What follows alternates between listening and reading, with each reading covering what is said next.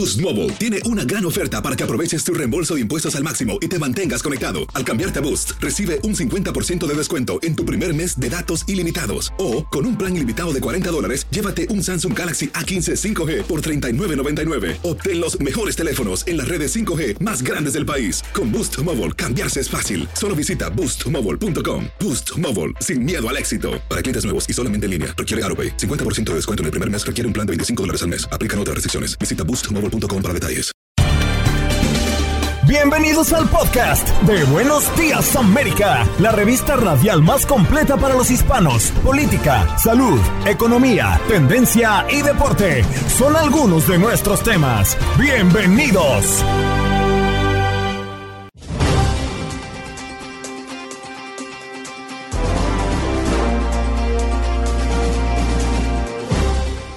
Buenos días América de costa a costa, ¿cómo están? ¿Cómo les va? Yo soy Janet Vázquez, encantada de saludarlos este jueves 9 de febrero con mucha información y mucho contenido para todos ustedes y entrevistas bien interesantes. Los invitamos a que no se pierdan este podcast en donde hablamos de muchos temas, la violencia que está desatada, que se ha registrado y que percibimos en el ambiente, en, en lo que es pues eh, nuestro país, en Estados Unidos, por supuesto también en nuestros países de origen, en donde ha habido una ola impresionante de violencia y en general en el mundo. Hoy platicamos de este tema con el doctor Mejía Torres, quien salió a hablarnos de que necesitamos ser un poco más tolerantes para poder contribuir a tener una mejor paz y armonía. También tuvimos una entrevista súper interesante con el doctor Carlos Suárez Plasencia, profesor investigador del Departamento de Geografía y Ordenación Territorial del Centro Universitario de Ciencias Sociales y Humanidades de la Universidad de Guadalajara. Él nos habló de las afectaciones en la tierra tras el terremoto en Turquía y Siria, porque señalan algunos expertos que se pudo haber movido el país tres metros hacia el suroeste.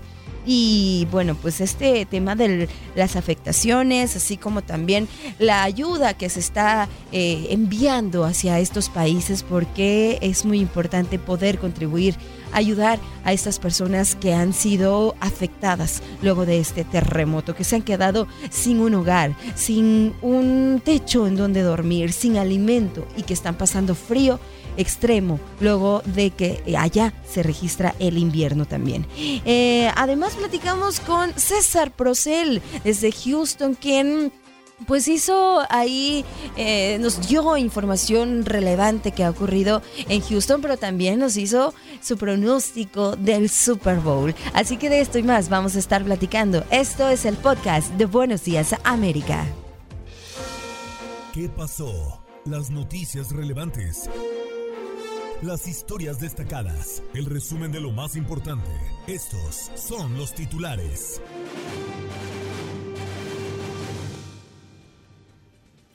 Estados Unidos cree que el globo espía es parte de extenso programa chino de vigilancia. Los servicios de inteligencia de Estados Unidos creen que el globo chino que atravesó los cielos de Estados Unidos la semana pasada forma parte de un vasto programa de vigilancia aérea con el que Pekín ha recopilado información sobre activos militares en varios países. Y en más información, buscaban destruir Baltimore. Detuvieron dos supremacistas perdón, por intentar atacar la red eléctrica en Maryland. Un presunto complot para destruir la red eléctrica de esta ciudad fue desmoronado por las autoridades. Los dos detenidos, una mujer de este mismo condado y un hombre de Florida. Un mensaje largo con muchas interrupciones y con poco de inmigración, lo más importante del discurso del Estado de la Unión de Biden. Durante su segundo discurso sobre el Estado de la Unión, el presidente Biden reconoció que no habría una reforma migratoria, pero hizo alarde de sus éxitos en el área económica y se enfrentó a los republicanos que lo abucharon como respuesta a sus críticas. Hallan los cuerpos de 14 migrantes en el norte de México. Los cuerpos fueron encontrados en el lugar donde se accidentó una camioneta. Las autoridades creen que eran inmigrantes viajando hacia Estados Unidos. Calculan que, que tenían entre 25 y 35 años. Se agota el tiempo para hallar sobrevivientes del sismo de Turquía y Siria, que ya deja más de 9.500 muertos. Los equipos de rescate en Turquía y el norte de Siria continúan luchando contra el frío para buscar entre los escombros a supervivientes del violento sismo y sus réplicas. El hombre que encontró a su madre biológica 58 años después de haber sido dado en adopción. Tommy Walk fue uno de los miles de bebés que se dieron en adopción en un hogar para madres y bebés en la década de los 60 en Reino Unido. Hay una emergencia. El gobierno de Canadá recibe a migrantes que llegan en voces desde Nueva York. El gobierno de Canadá pidió a Quebec actuar ante la emergencia que dice se está generando por la llegada de migrantes en voces desde Nueva York, una de las ciudades a las que han sido enviados por gobernadores republicanos de estados de la frontera sur. Elon Musk podría eliminar Twitter. Las publicaciones de abuso de menores ha sido difícil. Las imágenes se difunden en la plataforma incluso después de notificar a la empresa. Un video tuvo 120 mil vistas y hay demoras al atender reportes.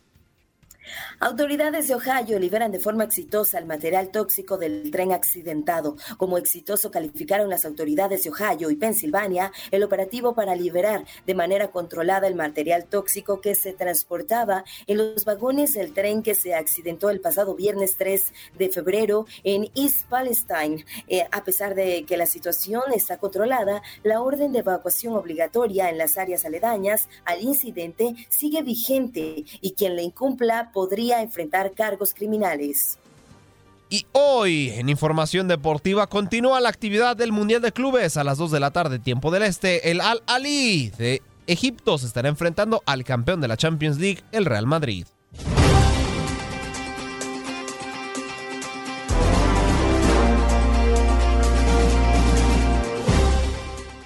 Y nos vamos de inmediato con nuestro invitado. Recibimos con mucho gusto al doctor Carlos Suárez Plasencia. Él es profesor investigador del Departamento de Geografía y Ordenación Territorial del Centro Universitario de Ciencias Sociales y Humanidades de la Universidad de Guadalajara. Lo hemos traído a este programa para hablar de las afectaciones en la tierra por el terremoto en Turquía y Siria. Ya conocemos las cifras que son devastadoras, pero ¿qué está pasando en Turquía? ¿Es o no una zona eh, sísmica. ¿Qué fue lo que pasó? Y queremos conocer el punto de vista del doctor Carlos Suárez. Doctor, bienvenido, ¿cómo está? Buenos días. Buenos días a ustedes y a su público. Gracias, doctor. Eh, bueno, pues comenzaron por eh, que nos cuente un poco sobre cómo está la situación eh, en Turquía. ¿Realmente es una zona sísmica? ¿No lo es? ¿Qué pudo haber se movido ahí en, en, el país? Porque pues señalan que también toda esta afectación pues movió ahí tres metros la tierra y, y qué consecuencias podría traer. Bueno, esa, esta zona de Turquía, Siria, que es el, Medio Oriente europeo y su contacto con Asia, es una zona altamente sísmica porque en esa zona convergen cuatro placas tectónicas. Son la, placa de arábica, la placa indoeuropea, la placa africana y, la placa de Antolia, que es donde se ubica Turquía y fue la que y esta placa limita eh, con, una falla eh, lateral tipo San Andrés con la placa arábica y fue la que se nos movió eh, hace tres días y fue la que provocó este terremoto. El problema de este terremoto, eh, bueno, esta zona, antes de decir eso, es una zona altamente sísmica, ha presentado continuamente terremotos, eh, unos muy graves como 1822 que generó cerca de 40.000 muertos, este, hace ya más de 100 años o 160 años. En los últimos 50 años ha presentado por lo menos 6 eventos arriba de magnitud 6 y aparte de estos dos que estos eventos que han ocurrido ahorita de 7, 8, 7, 5 y los decenas de réplicas que ha habido de manera continua en la zona. Entonces es una zona de muy, de muy, alta complejidad tectónica en la cual eh, existe un, alto peligro sísmico, pero también existe una alta vulnerabilidad de la población y de las edificaciones. Eh, tenemos, este, al analizar las imágenes, eh, que han llegado a, través de las redes sociales, se, se, se observa gran cantidad, cientos de, edificaciones afectadas, decenas de edificios colapsados totalmente, que fueron los que han provocado las muertes. Y bueno, eso nos lleva a la conclusión después de, ver algunas imágenes, eh, los sistemas de construcción no son los adecuados para ese tipo de, situación. Aunque cabe señalar que este terremoto fue, fue muy, muy intenso, este, tuvo una, una aceleración de 2G, eso significa que hubo una aceleración muy, muy, muy, muy, muy, muy fuerte, que el terreno se sacudió muy fuerte, fue a poca profundidad, fue 18 kilómetros de profundidad, eso está muy cercano a la superficie, y con esa magnitud, pues era muy difícil que muchos edificios aguantaran esta, esta energía o ese embate de energía que tuvimos por este evento sísmico. Sí, justo eso le iba a comentar, porque no importa qué tan fuerte y sólido pueda estar el edificio, con una magnitud como esta que se vivió 7.8 grados, pues prácticamente hace que haya desastre, desastre en cualquier lugar en donde se pueda presentar un sismo como este. Y ahora bien, eh, ya se tuvo este movimiento, se siguen teniendo réplicas. ¿Qué tan tanto puede afectar esta, este movimiento que se tuvo y que pudo haber movido la tierra, como dicen algunos expertos, hasta tres metros? ¿Cómo puede afectar todo el territorio que está ahí? Lo que es el continente eh, europeo y también pues la parte que está ahí pegada con los otros continentes, ¿no? El continente africano, el continente asiático. ¿Cómo puede como mover toda la estructura de la Tierra? Bueno, cuando, cuando ocurre un terremoto de esas magnitudes, este, en cualquier parte del mundo, existe una franja que se rompe, en ese caso la franja de, de, que se rompió fue una, tuvo una longitud de 200 kilómetros de, largo por, por 30 de ancho, ¿sí? Y 18 kilómetros de, profundidad. Entonces es una, amplia, una zona muy amplia que se rompió y tuvo un rebote de 3 metros, pero en la zona. O sea, lo, lo, que estaba a nivel cero subió 3 metros o descendió 3 metros, pero a nivel local dentro de esa franja. Y eso se conoce como rebote elástico, que es el, cuando la energía que se va acumulando poco a poco con los años en, en una región se libera de, de, repente y el terreno vuelve a su posición original. Eso, entonces es el rebote de los tres metros, aunque es, es, muy local. Este, este, tipo de sismos, este, no, por su magnitud, no alcanzan a, mover este, o afectar todo el planeta Tierra, como, lo, como ha ocurrido en el terremoto de Chile o de Alaska, que fueron arriba de 9, de magnitud 9, o, los de Japón, que sí lograron alterar un poco el movimiento de la Tierra, pero este terremoto es, este, son locales. En este caso afectó a e, ese límite entre Europa y Asia, en Turquía y Siria. Este, y repito, esa es una zona que ha sido continuamente afectada por terremotos y en la cual no se han hecho las adecuaciones a los reglamentos sísmicos para evitar ese tipo de, de problemática de tantos fallecimientos y heridos que hay en este momento. Sí, eh, qué bueno que nos lo aclara y bueno, lamentablemente ocurrió esta, esta tragedia allá, donde también pues ha habido otros eh, terremotos que ya nos ha, comentado y también en 1999, ahí también con miles de personas fallecidas, casi más de 20 mil personas, como bueno, pues la cifra que sigue aumentando en este. Doctor Carlos Suárez, gracias por su comentario, gracias por participar con nosotros en Buenos Días América. Muchas gracias a ustedes y a la orden. Gracias. El doctor Carlos Suárez Plasencia, es investigador del Departamento de Geografía del Centro Universitario de Ciencias Sociales y Humanidades de la Universidad de Guadalajara.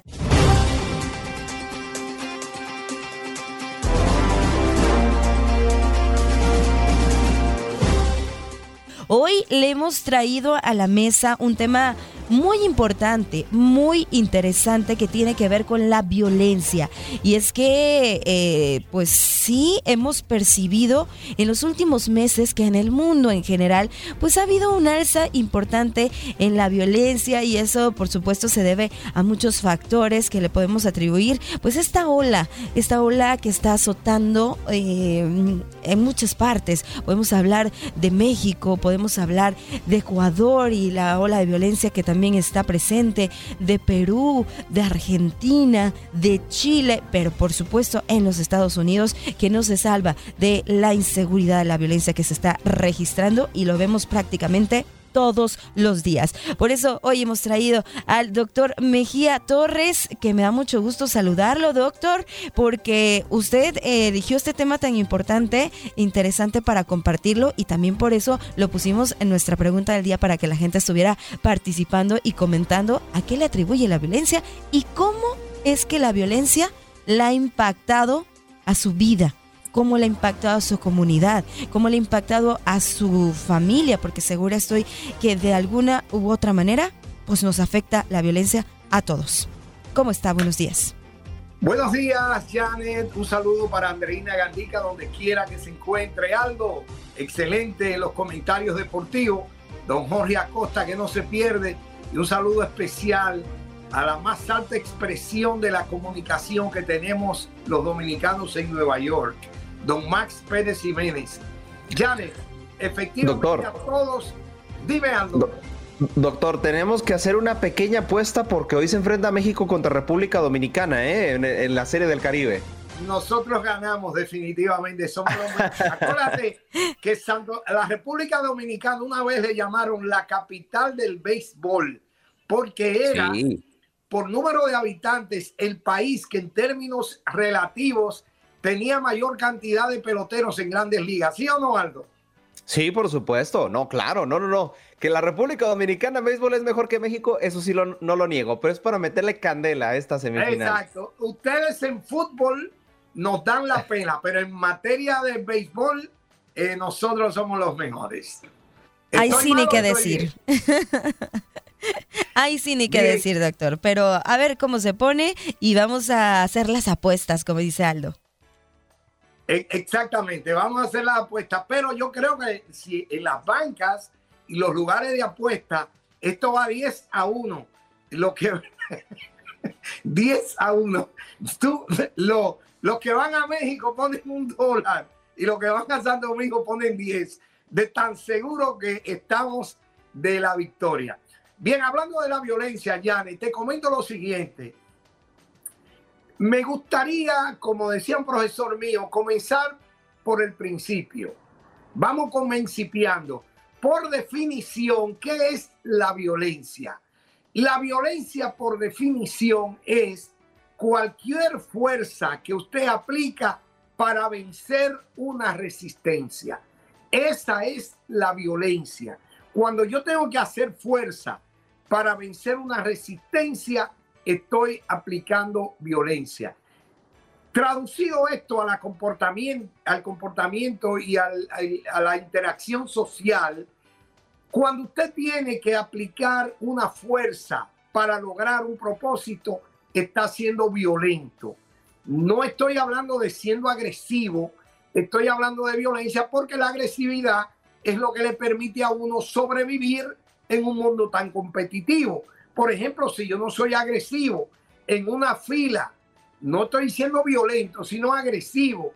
Es decir, poner una dinámica al máximo para montarme en un autobús donde hay una fila enorme o mucha gente y hay escasez de asiento. Ese nivel de agresividad me permite lograr mi propósito. Fíjate que las empresas que buscan vendedores siempre ponen agresivos es decir, personas que no se rinden. Eh, el pasa con los atletas y algo tal vez puede colaborar conmigo aquí. Si un atleta no es agresivo en la cancha o en el terreno, no va a llegar a ningún lado, porque él tiene que lograr un propósito poniendo una dosis de agresividad para lograr su meta o su propósito. Estamos viviendo en una sociedad muy competitiva donde la gente ha sobrepasado los límites de agresividad y llega a convertirse en violento. Tenemos menos tolerancia, ¿no, doctor? Hay, hay general en todo el mundo, hay, yo siento que, que somos menos tolerantes en el tráfico, en, en las calles en general, con el vecino, con todos. Estamos siendo menos tolerantes y eso pues nos lleva a otra cosa. Exactamente. Eso es clave, el nivel de tolerancia entender que mis derechos comienzan donde terminan los tuyos. Pero fíjate, en la interacción, vamos a comenzar con el hogar, que es una fuente muy común de violencia. No se puede juzgar ni condenar sin previamente escuchar, porque le estaría violando el derecho al otro. Por ejemplo, todas las constituciones del mundo dicen, nadie puede ser condenado sin haber sido escuchado. Por ejemplo, tú me estás llamando, Janet, yo no te contesto y tú comienzas a juzgarme y a condenarme sin averiguar qué me está pasando. Puede ser que en ese momento yo esté en una unidad de cuidado intensivo. Puede ser que en ese momento yo haya dejado el teléfono en mi casa y ande sin el teléfono. No puede juzgar sin escuchar. Entonces, la violencia comienza en el hogar porque hay una tendencia a condenar y a juzgar sin escuchar, sin preguntar. Hay que preguntar y luego responder, tratar de entender al otro. Mira, a veces tú sales a la calle y ves un acto muy agresivo de un taxista sin tú saber qué está pasando.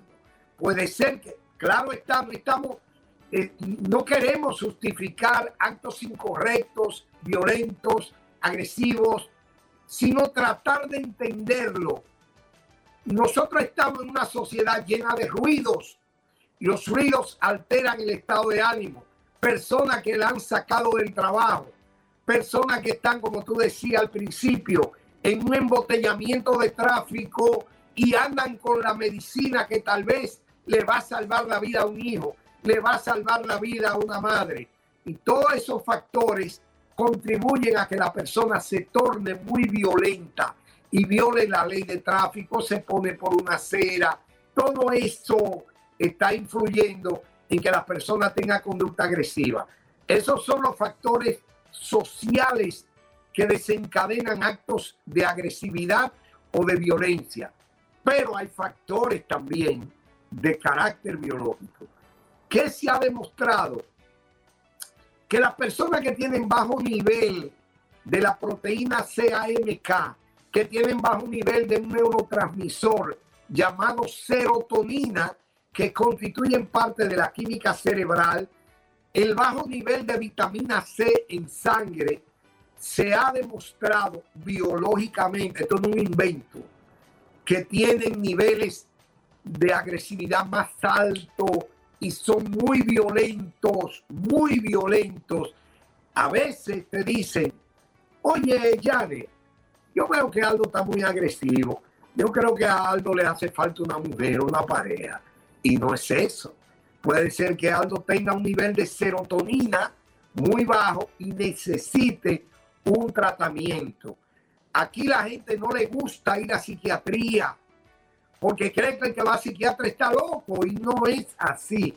Bueno, mira que muchos psiquiatras y psicólogos no le llaman paciente, le dicen cliente para evitar que la gente lo estigmatice y le ponga una etiqueta. O una terapia. Vamos a terapia para también ahí tratar de, de resolver nuestros conflictos que podemos tener mentalmente. Exactamente. Entonces tenemos también que cambiar el mapa mental, nuestros paradigmas aprender a ser, tú dijiste una palabra clave, más tolerante, ponerse en el lugar del otro, tratar de entenderlo. Cuando uno adopta esa postura, su comportamiento y su capacidad de respuesta cambia frente a la actitud de los demás. Por ejemplo, hay gente que llega a una tienda, le dicen un piropo o un halago a la cajera, pero la cajera se torna un poco hostil no le responde, no se sonríe. Tú dices, pero qué mujer tan agresiva, qué mujer tan indeseable. Qué mal modo tiene esa mujer. Sí. Y a veces no sabemos el contexto, ¿no? Posiblemente alguien tiene un mal día y, y, tú dices, ah, esta persona se la vive amargada, que esta persona qué grosera, etcétera, etcétera, ¿no? Exactamente. Y es probable que ese día la cajera dejó un hijo en cuidado intensivo o su madre está entre la vida y la muerte y ella pidió el día libre y no se lo dieron.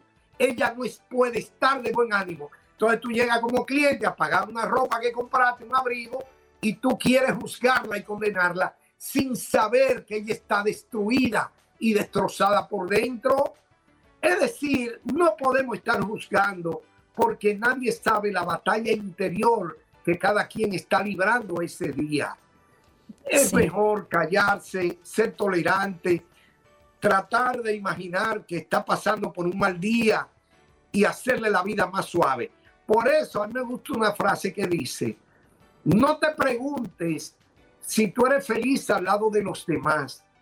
Pregúntate si los demás son felices a tu lado.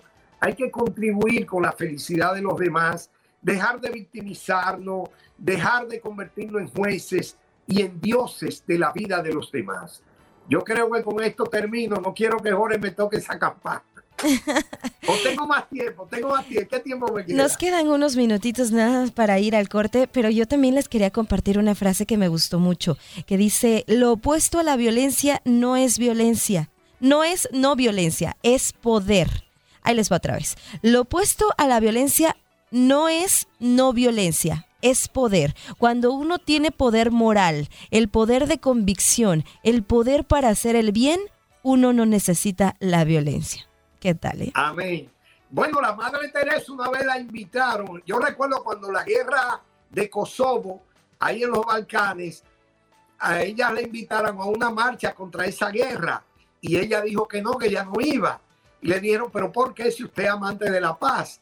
Y ella dijo, porque yo no iría contra algo, yo iría a favor de algo. Si ustedes me invitan a una marcha por la paz, yo voy pero no una contra la guerra, porque ya eso significa confrontación. No me gusta el término ir contra algo, prefiero ir en pro de algo, es decir, ser más proactivo.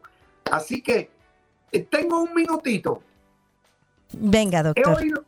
ustedes tienen unos spots muy interesantes de crear conciencia contra el cáncer. Y quiero dar este dato porque en América Latina Muchas mujeres están muriendo por cáncer de cuello de útero. Y quiero dar este dato. Es vital hacerse su papá Nicolau por lo menos una vez al año. Para mí no tiene justificación que una mujer hoy día muera por cáncer de cuello de útero. Te voy a explicar por qué en 30 segundos. Cuando una mujer se hace un papá Nicolau, si hay alteración de esas células del cuello de la matriz pasan por seis etapas antes de llegar al cáncer. Seis etapas. El cáncer no aparece de un día para otro, ni de un año a otro. Entonces va a aparecer primero lo que le llaman etapa NIC 1, es decir, neoplasia intracelular grado 1. Al año que viene va a pasar, si no evoluciona bien, neoplasia intracelular grado 2 neoplasia intracelular NIC 3, NIC 4, NIC 5, hasta llegar a neoplasia intracelular grado 6 hasta el CA in situ. Gracias, Jorge. Gracias, doctor. Hay que hacer el Papa Nicolau todo el tiempo. No se descuiden. Mi red social, YouTube. Recuerden, Res Humani. Gracias. Gracias, doctor Mejía. Volvemos. Houston, we have a problem. Conectamos con nuestra base en Houston. Y saludamos con mucho gusto al triple chulo. César Procel, ¿cómo estás? Buenos días. ¿Qué tal, Janet? Muy buenos días. Aldo, buenos días. Sí, este, el día de hoy obviamente mucha expectativa con lo de la selección mexicana, ¿no? Desde ayer en la tarde se hizo un borlote con que si es Diego Joga, con que lo sacan de Tigres, con que no, pero ya, hasta que sea oficial, bien lo dijo Aldo, eh, aquí el chiste no es ganar la nota, aquí el chiste es dar la información correcta. Así que me parece muy bien lo que hizo, la manera en que lo explicó Aldo Sánchez. y que mucha gente está ahí feliz de, de tener a Diego Coca pues no sabemos. Que mucha gente está feliz de tener a Diego Coca. Bueno, aquí Jorge ya me hizo caras. Tú no, ¿verdad? bueno, hay quienes sí, hay quienes es, no. Es algo complicado, o sea, no, no, no te sabría decir si realmente hay gente feliz, o, pero creo que hay más gente que siente que es más de lo mismo y, están desconformes o inconformes más bien con lo que está pasando con la selección mexicana. Aparte, más de 70 días eh, sin director técnico y, de repente eh, el escondido resulta ser Diego Coca, sí deja mucho que pensar. Eh, pero, en fin, las teorías de conspiración las dejamos para otro lado. Lo que no es conspiración es lo que le van a hacer a los ejecutivos de Southwest Airlines el día de hoy en el Congreso, ya que si recuerdas, el pasado mes de diciembre hubo una fecha, el, creo que el 22 de diciembre, en la que varios vuelos en todo el país se cancelaron eh, el sistema de los Southwest Airlines estaba horrible, eh, muchas personas se quedaban sin vuelos, eh, atorados en los aeropuertos, y bueno, están echándole la culpa a la mala organización de la empresa. Entonces, el día de hoy, Congreso recibirá más evidencia de ver lo que sucedió para ver de qué manera, no sé si ponerle un castigo a los ejecutivos de Southwest Airlines y exigirles que no hagan este tipo, que hagan un mejor trabajo para no tener este tipo de problemas con personas atoradas en los aeropuertos. Ya te tenemos aquí, César. ¿Y cómo ves? Romántico, estábamos muy románticos con las luces apagadas. No soy un romántico, esa ya, esa ya se pasaba de romántico, estaba, estaba totalmente oscuro. Totalmente oscuro, exactamente. Eso era que nadie nos vea. Lo bueno que ya, ya se hizo la luz nuevamente aquí en esta cabina. Me parece muy bien, me parece muy bien. A ver, ¿qué me decías de la pregunta del día? Que, ¿Quiénes son mis favoritos para el Super Bowl? ¿Quiénes? Habías dicho que ibas a estar con, con las águilas. Eh, ¿Mantienes tu postura? Ahí vas a, vas no, a estar. De hecho, de hecho, este, no me decido. Fíjate, la, situación aquí es muy, muy complicada. Obviamente creo que, creo que Pat Mahomes y los Kansas City Chiefs se lo merecen por, porque pues, han estado varias veces, han seguido constantemente siendo titulares en, el fútbol americano. Pero por otra parte, Jalen Hurts, el quarterback de los Eagles, es de aquí de Houston, es de, de la escuela preparatoria Channelview, que está eh, al este de la ciudad. Eh, del centro de Houston está como a unos 15, 20 minutos. Entonces, siendo de casa y aparte el año pasado, aún jugando en Filadelfia, eh, durante la Serie Mundial, él se ponía su gorra de los Astros, su gorra de su camiseta de los Astros y siempre los colores de Houston bien puestos. Entonces, por Jalen Hurts, sí me gustaría ver a las Águilas ganar. Y la otra, Nick Siriane, el head coach de, los, de las Águilas, él fue despedido de los Kansas City Chiefs cuando llegó Andy Reid y su gente. Entonces, es como que, a ver, ahora tú me corriste y ahora yo te gano el Super Bowl. Así que por esa parte sí, de repente me gustaría ver a las Águilas, pero digo, ya a estas alturas eh, no es de merecimientos, es saber quién juega mejor el domingo. Eh, se supone que sigue un poco tocado del tobillo Pat Mahomes, así que si no llega al 100%, creo que sí podría ser un factor importante para que las Águilas ganen este Super Bowl. Sí, se va a poner interesante y que gane el mejor, como dices. ¿Dónde vas a ver el Super Bowl? No sé todavía, eh, creo, probablemente en la casa, honestamente, sí quiero ver el Super Bowl y este, eh, probablemente en la casa o de repente voy a la casa de, un, amigo que, siempre hace sus fiestas de, Super Bowl, pero como es en la tarde y aparte creo que estaremos haciendo transmisiones para TUDN al mismo tiempo, creo que va a ser más fácil hacerlo desde el estudio en la casa y hacer las, los contactos con, eh, con TUDN Radio para no estar en el escándalo, ¿no? En medio de, todos, este, la gente llorando porque su equipo va perdiendo. Vas a dejar a un lado la parrillada y todo lo demás para poder estar concentrado. Una, pizza y hasta ahí, date por servido. Hoy es día de la pizza, hoy es día mundial de la pizza. ¿Cuál es tu sabor favorito de las pizzas? No, yo soy, yo soy muy simple, yo con este pepperoni y es todo. Una pizza, una buena pizza de pepperoni. ¿Con mucho queso o con poco queso? Ah, mucho queso. Mucho queso, pepperoni y, este, y un poquito de, de, jalapeño de repente. O ya te pones loco el mm. chile rojo, ¿no? Ese de, de como que está cortadito. César, si es un buen mexicano, es que hace rato estábamos contando que a, Jorge no le gusta el chile el picante. Y, y, bueno, pues le decía que era un mexicano raro. Aguas con las palabras con George, ¿eh? Porque el George luego, luego va a hacer los ojos. Luego, luego ya se puso los audífonos y agarró el micrófono para contestar. A ver, ¿qué, qué tienes que decir, Jorge? George, ¿cómo que no te gusta el picante? Por favor, George. no, en realidad no. Sinceramente no. Soy de esas personas pues no raras, pero no me gusta el picante nada más. Y vámonos ya, porque ya nos quedan 15 segundos y el para refresco te lo dan en vaso de princesa. No, no es cierto. Sale, George. Nos vemos. Dale, bye, bye. Estás escuchando el podcast de Buenos Días América, la revista radial más completa para los hispanos. Escúchanos en las diferentes plataformas: Euforia, Spotify, TuneIn y iHeartRadio. Tu DN Radio. Vivimos tu pasión.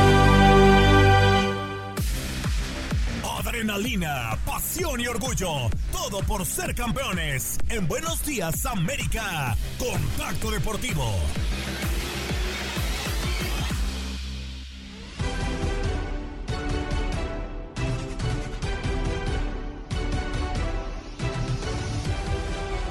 Y bienvenidos, bienvenidos a este primer contacto deportivo para hablar, para hablar de lo más reciente del deporte, evidentemente, para hablar de lo que es el apodado deporte ráfaga. Y es que hay que muchas noticias en la actualidad con eh, lo que viene siendo la NBA. Vámonos, vámonos de uno por uno porque sigue el mercado de transferencias dentro de la NBA y es que ya habíamos hablado en eh, anteriores contactos deportivos sobre pues eh, prácticamente el traspaso de Kyrie Irving eh, con los Dallas Mavericks jugando precisamente con Luka Doncic, pues déjenme decirles que ah, ya debutó con el conjunto de Dallas, ya está reportando con el equipo tejano. Y bueno, ya prácticamente este nuevo jugador ha hecho lo suyo con Luka Doncic y bueno, qué mejor que ganándole 104 104-110 eh, a los Clippers de Los Ángeles. Como siempre, Luka Doncic tuvo un espectáculo tremendo. Y del otro lado, Irving. Irving inició como titular. Jugó prácticamente 37 minutos, hizo 24 puntos, 5 asistencias y estando pues prácticamente eh, en el 50% de las jugadas a la ofensivas dentro de su tiempo promedio de partido. También metiendo cuatro triples de ocho intentos y pues prácticamente anotando en eso más 11 puntos para el marcador de los Dallas Mavericks. Gran debut, son grandes números para eh, jugar 37 minutos, son grandes números eh, para para lo que viene siendo la actualidad en la NBA. Y otro, otro que también está sorprendiendo al mundo es que se habla de un traspaso de Kevin Durant a los Phoenix Suns desde los Brooklyn Nets. A ver, a los Brooklyn Nets me le están bajando a Kyrie Irving y a Kevin Durant. Esto me preocupa montones y lo hemos discutido con Max Pérez Jiménez, ¿eh? Si le quitas a Kevin Durant al conjunto de los Brooklyn Nets, se te está yendo prácticamente, a ver, súmale también lo de Kyrie Irving, le estás quitando prácticamente el 60-70% de sus jugadas a la ofensiva.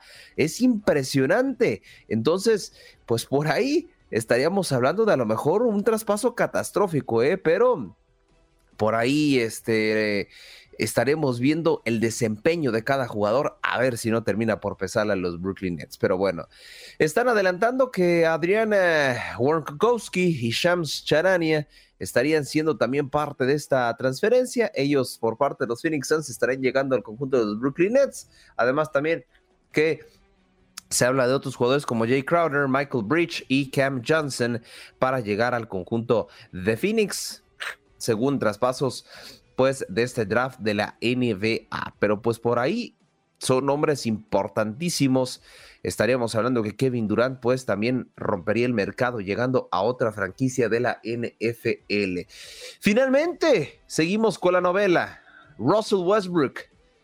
Antes, eh, este jugador tenía muchos problemas con la directiva de los Lakers, pues eh, él se sentía relegado y de hecho la directiva se lo hizo sentir así que la verdad no iba a ser titular, que si formaba parte de los planes de la franquicia, pero que no le prometían ser parte de la eh, quinteta inicial. Él ha respondido, ojo, desde que viene del banco, y a lo mejor no sé si esto es bueno o malo, tiene mejores números viniendo desde el banco que jugando como titular. Jugando como titular genera prácticamente menos del 30% de jugadas a la ofensiva y viniendo del banco genera un 70%. Entonces, bueno, no, no, sé, no sé si sea bueno o malo para eh, este jugador Westbrook, pero bueno, eh, hablando de este jugador, parece ser que su, su destino estará en el Utah Jazz. Eh, Russell no estará estando, no estará, perdón, más en el conjunto de los Lakers. Todavía no hay nada oficial, falta que se confirme. En estos días prácticamente serán oficiales los últimos detalles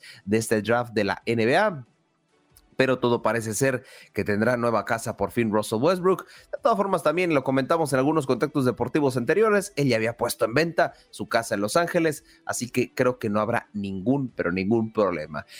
Finalmente, ahora sí, en todos este, en estos eh, movimientos, en, en todo, todo, todo, todo lo que viene siendo el mercado de transferencias de la NBA, Russell Westbrook al Utah Jazz, Kevin Durant repasando, ¿no? A los Phoenix Suns, Kai Irving, a los Dallas Mavericks. Grandísimo movimiento, solo falta que LeBron James eh, abandone a los Lakers, ¿no?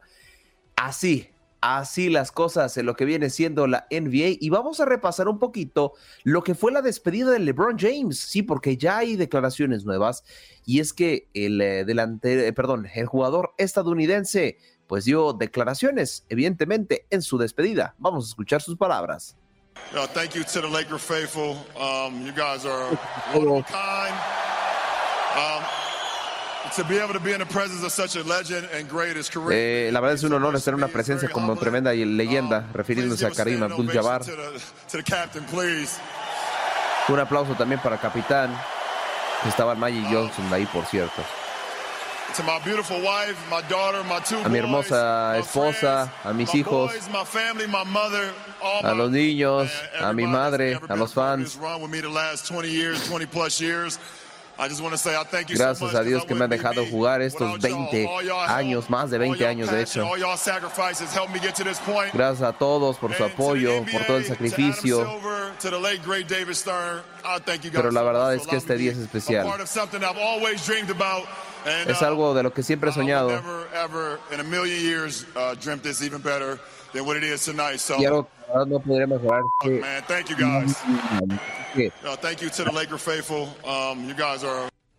Así las declaraciones de LeBron James, ahí pues por ahí en lo último. Discúlpeme, pero eso último no se los puedo traducir, ahí de hecho incluso lo censuramos tantito, pues le ganó la emoción al buen LeBron James. Y ahora sí, vamos de lleno a checar cómo están las cosas. Primero, en dos eh, torneos importantísimos. Eh. Eh, primero ya les había comentado un pequeño adelanto de la Copa Davis. ¿Qué selecciones estaban clasificadas? ¿Qué selecciones pues todavía no? Y etcétera, etcétera. Seguimos, seguimos en la fase clasificatoria. Y es que nos han dejado varios resultados destacados por ahí, no tanto para nosotros los latinos, pero pues por ahí estamos, está sacando la casta prácticamente.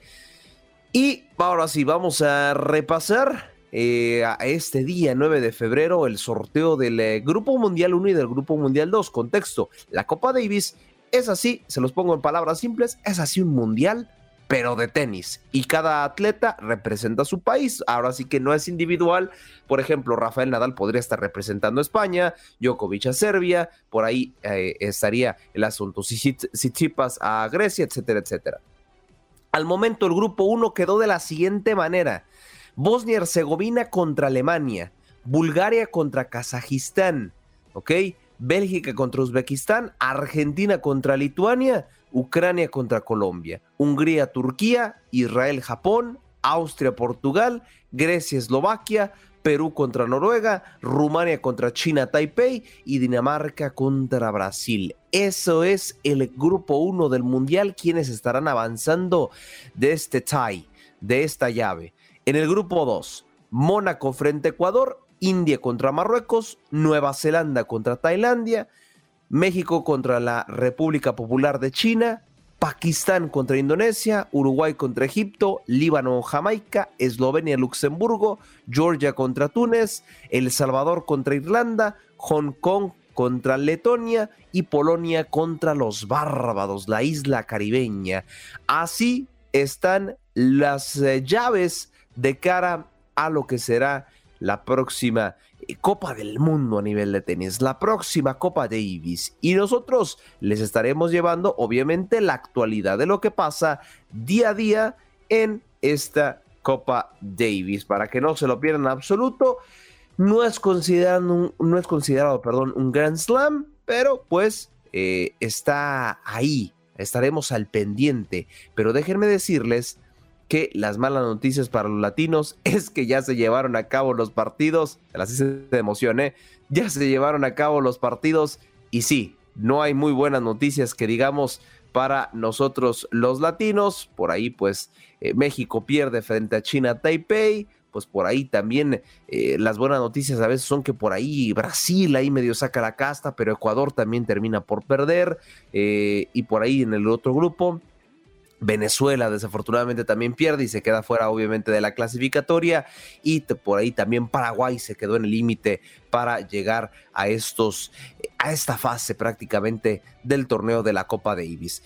Dejemos, dejemos el tenis y vámonos hasta la Serie del Caribe, porque ¿qué está pasando? ¿Qué está pasando en la Serie del Caribe? El día de ayer se jugó la última jornada como tal de temporada regular, de fase de grupos, si lo quieres poner así, si te quieres ubicar de mejor manera, y es que Panamá, Panamá se enfrentó a Cuba y los panameños, entre los federales de Chiriquí y los agricultores, terminó favoreciendo a los canaleros 10 a 4. Curazao hizo lo propio con República Dominicana, eh, precisamente eh, termina, termina por ser eh, una travesía corta por parte de Curazao, que se despide de la Serie del Caribe, pues se superó 6 por 2 por parte de la República Dominicana a la a tu otro, a su otro equipo del Caribe, los Tigres de Lacy, pues prácticamente pues eh, están buscando los playoffs y lo lograron, dicho sea de paso. Del otro lado, pues México en su último partido, pues por ahí termina perdiendo frente al conjunto de Puerto Rico. Ahí los indios de Mayagüez, Mayagüez, perdón, terminan por ganarle a los cañeros de los Mochis en la séptima jornada de esta Serie del Caribe. ¿Cómo quedaron las posiciones? México con un récord de 5 a 1 termina como primero, Colombia con récord de 4 a 2 termina empatado frente con Venezuela 3 y 2 y 3, perdón, respectivamente. La República Dominicana queda 3 a 3 con su récord y estando como cuarto. Puerto Rico, Curazao, Panamá y Cuba quedan eliminados del torneo. México y República Dominicana se estarán viendo las caras el día de hoy en las semifinales de Serie del Caribe. ¿eh? Ojo con esto se estarán viendo las caras en punto de las 2 con 30 de la tarde, tiempo del este. Esto se llevará a cabo, evidentemente, en tierras venezolanas. Así es, en el estadio de la Rinconada.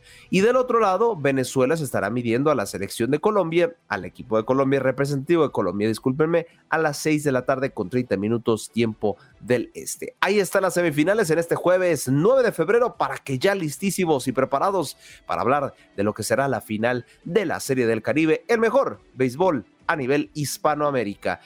Listos y preparados para lanzar desde la primera yarda hasta la zona roja y anotar un touchdown porque ayer hubo día de medios en la NFL, ayer dieron previa de lo que será el Super Bowl. Y es que lo que comentaba no eh, a principios de programa, desde el día lunes lo que viene siendo eh, los equipos habían llegado a la ciudad de Arizona. Llegaron de hecho a una base militar, ahí hizo la cobertura eh, nuestro compañero TUDN Danny Schwarzman eh, para cubrir lo que era la llegada de todos los jugadores de la NFL de cada franquicia. Primero llegaron las Águilas de Filadelfia y por consecuente llegaron eh, los jugadores de Kansas City, donde creo que el foco principal está dentro de dos jugadores. está dentro de Jalen Hurts y de Patrick Mahomes, los dos coreback. Ojo con el dato, ¿eh? Patrick Mahomes al jugar este Super Bowl, sería el primer jugador más joven de la NFL en jugar tres finales de Super Bowl. También, evidente, buscando su segunda corona.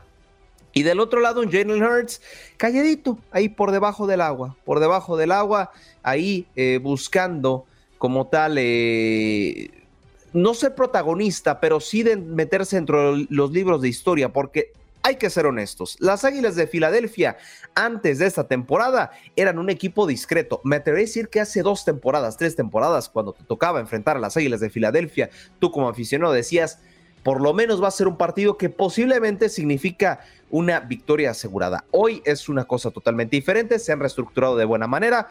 El caso mismo de Jalen Hurts creo que fue uno de los mejores picks del draft de la NFL y hoy por hoy están en, las, en la final. Y ahora, antes de ir con las declaraciones de cada coreback que se van a llevar los reflectores, evidentemente, en este Super Bowl, hay que analizar un poco los números, ¿no? Kansas City y las Águilas de Filadelfia pasaron directamente a la ronda divisional al ser líderes de sus respectivas conferencias, americana y nacional. Ahora, eh, en números, el mejor equipo de toda la NFL fue las Águilas de Filadelfia y creo que lo demostraron una vez pasando a la ronda divisional y a las finales de conferencia. Las Águilas de Filadelfia vienen de ganarle prácticamente aplastando a lo que viene siendo el conjunto de los 49ers eh, con un marcador abultado y también lo hicieron una ronda previa.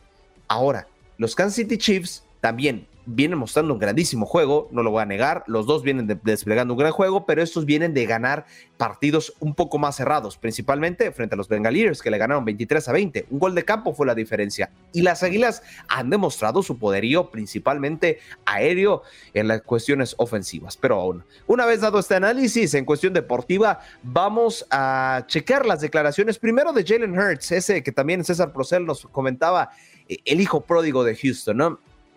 Eh, que se muestra preparado. Por cuestiones de streaming, les estaré proyectando primero las declaraciones y enseguida que terminen las declaraciones, yo vengo a traducirles el mensaje. Así que vamos a escuchar las declaraciones de Jalen Hurts, este coreback de las Águilas de Filadelfia. Everything, um, everything we've been able to do this week, you know, you definitely want to soak it all in. It's something we worked really hard to, you know, get to this point. Obviously, we coming for a reason and having a goal in mind, but um, just soaking it in with our teammates. We were just out there playing Uno, playing spades, so we, we're soaking it in. Yeah, I think the important thing is is to always fall back on your work, um, fall back on your preparation. I was telling AJ today, I said it's no different than us being at FAU, getting our work in there in the off season. So, um, you know, you, you really want to lie, lie on your preparation, and I think you know, we prepared really well all off season. Um, had really good time with each other. Um, got on the same page with the coaches in terms of how we wanted this offense to look, how we want this team to look, and um, we just tried to carry that to the season. So I don't think anything uh, is going to change in terms of our um, plan and going into the game.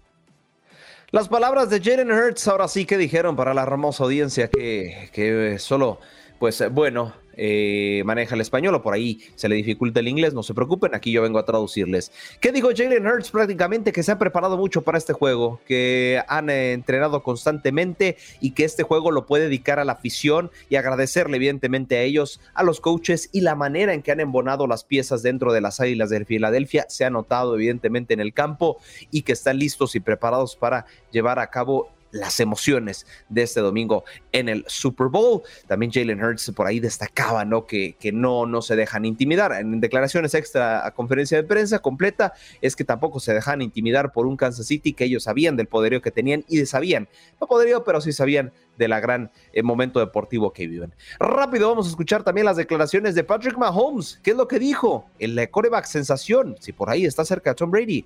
Reitero, vamos con las declaraciones y enseguida yo traduzco lo que ha dicho este coreback. Yeah, the Negro League Museum in Kansas City is a special place.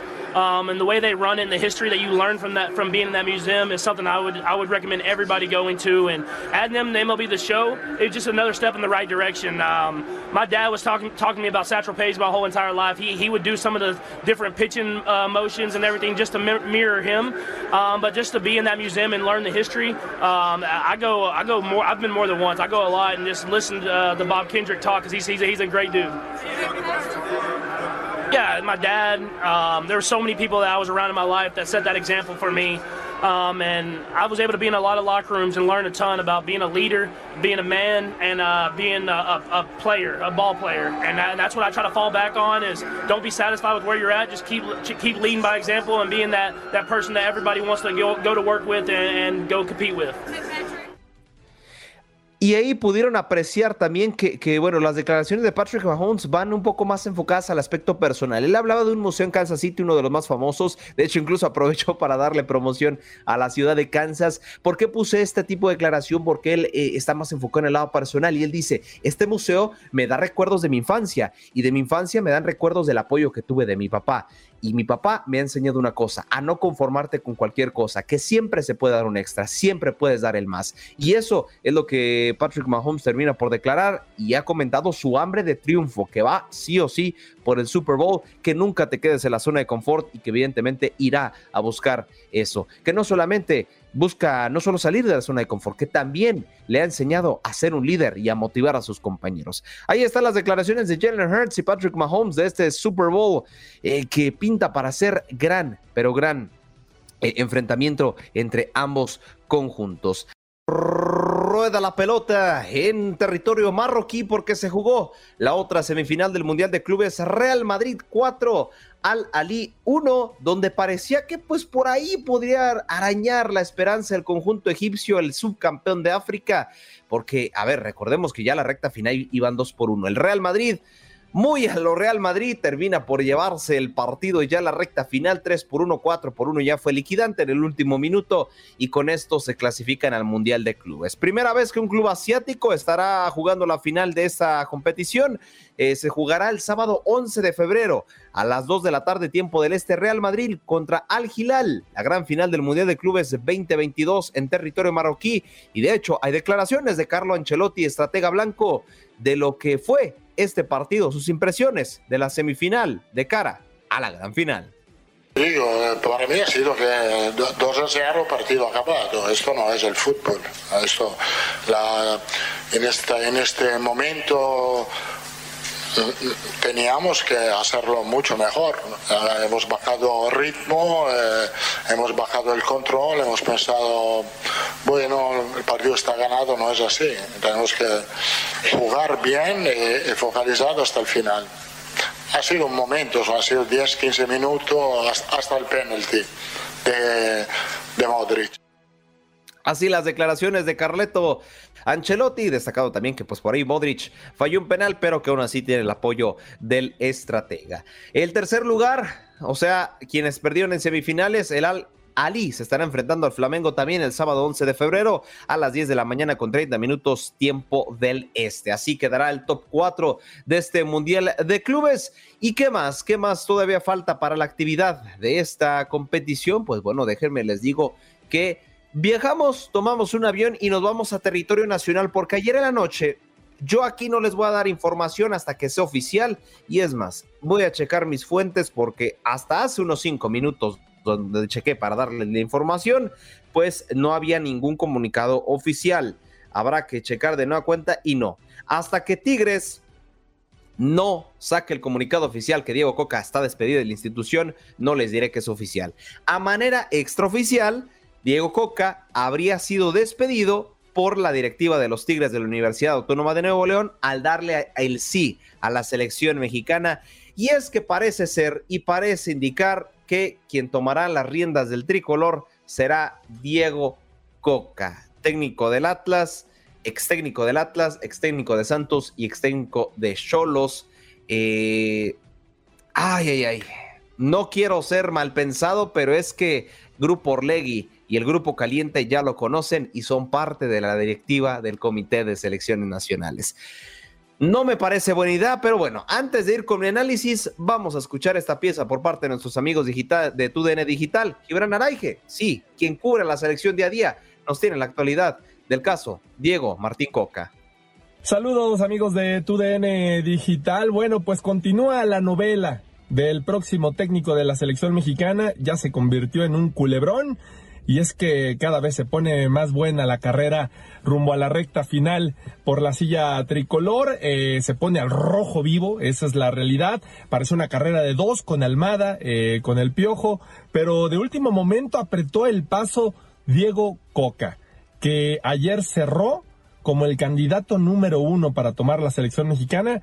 Y hoy, este miércoles, amaneció como el técnico elegido por parte del Comité de Selecciones Nacionales para que tome las riendas del conjunto tricolor, por supuesto apoyado por dos grupos importantes como es Grupo Caliente y Grupo Orlegui. Así que bueno, todo parece indicar que Diego Coca eh, llega con ventaja a la recta final. Hay un pero, hay todavía un tema ahí que tienen que discutir dentro del Comité de Selecciones eh, eh, del caso de Diego Coca para que llegue a la selección mexicana, pero bueno, empieza a tomar fuerza el nombre del técnico argentino para ser el próximo técnico. Más adelante, a través de los espacios de TUDN, les iremos platicando cómo va esta carrera, esta novela, y sobre todo les platicaremos cuál es ese pero que todavía tiene Diego Coca para tomar la selección mexicana. No se despeguen. Yo el pero que le tengo es que su estilo de juego es sumamente defensivo.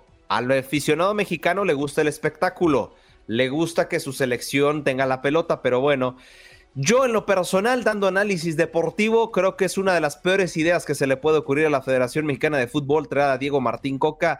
¿Y por qué? Creo que le hace falta más parámetros. Ah, sí, fue bicampeón. Solamente ha habido tres, técnicos bicampeones en el fútbol mexicano. Ese, es el, ese le voy a dar mérito total pero me parece que a lo que quería eh, la selección mexicana, a lo que se buscaba, Diego Coca tiene un estilo de juego muy similar al Tata Martino, su ideología es similar a la del Tata Martino. Así que, bueno, así están las cosas en la selección mexicana. Eh, recordemos que Grupo Orlegui es un grupo que pesa mucho dentro de selecciones nacionales, Grupo Caliente lo apoya. Por ahí también faltaría la opinión de Amaury Vergara, de Milo Azcárraga, que también son parte de lo que viene siendo el Comité de Selecciones Nacionales. Creo que el proyecto más serio a lo mejor era Marcelo Bielsa. Lo de Diego Martín Coca de verdad no termina por convencerme. Seguimos apostando por técnicos extranjeros.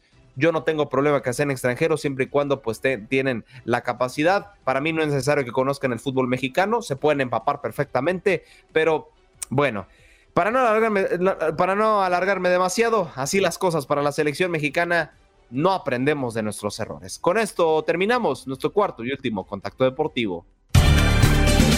Gracias por acompañarnos en nuestro podcast. Buenos días América. Y recuerda que también puedes seguirnos en nuestras redes sociales. Buenos días AM en Facebook y en Instagram. Arroba Buenos días América. AM. Nos escuchamos en la próxima. Aloha mamá. Sorry por responder hasta ahora. Estuve toda la tarde con mi unidad arreglando un helicóptero Black Hawk. Hawái es increíble. Luego te cuento más. Te quiero. Be All You Can Be, visitando goarmy.com diagonal español.